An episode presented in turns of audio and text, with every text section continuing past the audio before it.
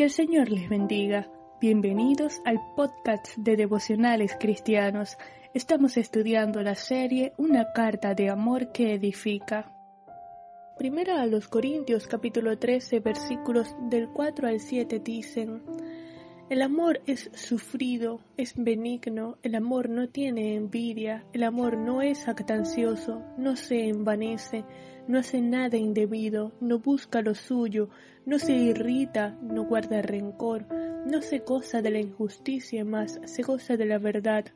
Todo lo sufre, todo lo cree, todo lo espera, todo lo soporta.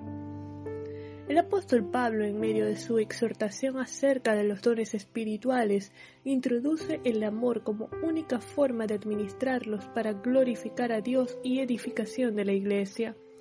Recordemos que la palabra griega que utiliza el apóstol es ágape, un amor sacrificial que se niega a sí mismo por el bienestar del otro, y es interesante que en su enseñanza no define lo que es, sino proporciona una descripción del amor. E inicia identificando dos cualidades del amor. Él es sufrido y benigno, es decir, es paciente, amable, bondadoso, misericordioso con otros, aun a pesar de recibir maltratos. Pasa luego Pablo a mencionar ocho características que el amor no tiene. El amor no tiene envidia, no desea el bien ajeno. Con frecuencia se ha subestimado este pecado de la envidia, pero por envidia Caín mató a Abel, José fue vendido por sus hermanos y aún Jesús fue entregado a muerte, como dice Mateo 27:18. El amor no es jactancioso, no es presumido, no busca ser el centro de atención. Su esfuerzo se enfoca en la otra persona, no en sí mismo. Cristo nos amó y se entregó a sí mismo por nosotros. El amor no se envanece, no es orgulloso ni arrogante.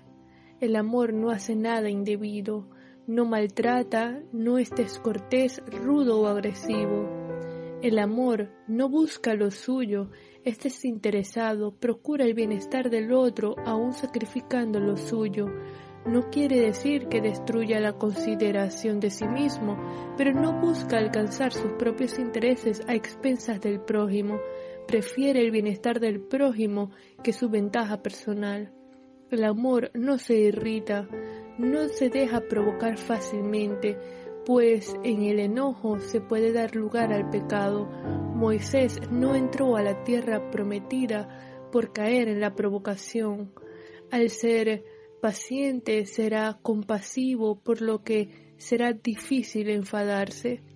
El amor no guarda rencor, literalmente significa que no conserva registro de las ofensas, perdona y olvida el agravio. Tal vez haya escuchado a alguien decir yo perdono pero no olvido. El amor genuino no guarda rencor, perdona y olvida, no medita en las ofensas, ni busca venganza. El amor no se goza de la injusticia, más se goza de la verdad. Está dispuesto a desestimar, descartar todo aquello que vaya contra otros.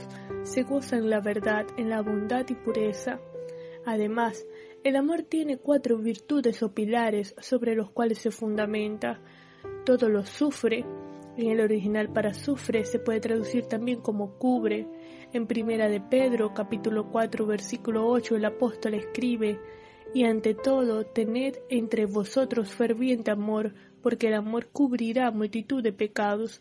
En otras palabras, el amor no va proclamando los errores de otro, es paciente, perdona, no se irrita y edifica en bondad.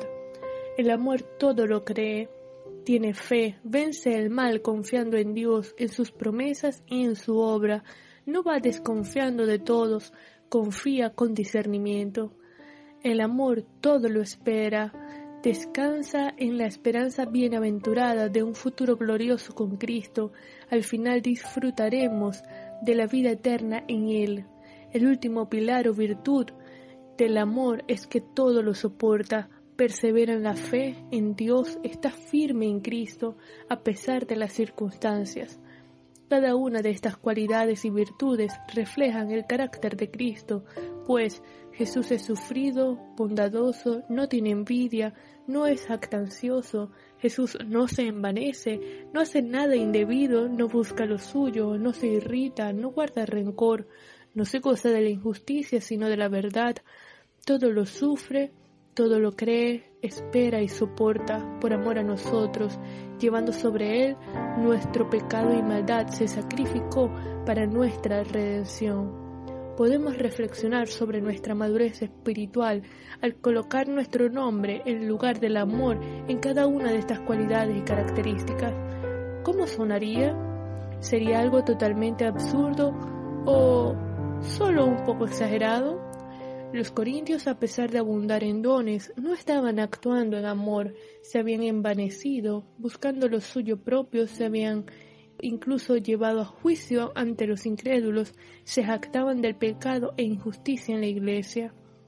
Romanos capítulo 12, versículo 10 dice, Amaos los unos a los otros con amor fraternal, en cuanto a honra, prefiriéndoos los unos a los otros. El Espíritu nos dotó de dones espirituales para que nos edifiquemos mutuamente en amor, perseverando en la fe, creciendo en el amor de Cristo, reflejando su carácter, siendo favorables e intencionales a la obra transformadora del Espíritu y su guía en nuestras vidas. Vamos a orar. Señor, te damos gracias por tu bondad, amor y misericordia. Gracias, Padre, por tu gracia. Gracias porque Cristo es el vivo ejemplo del amor ágape, del amor sacrificial. Ayúdanos, Dios, a abundar en tu amor, a poder ser un reflejo de tu amor a todos aquellos que nos rodean. En el nombre de Jesús, amén.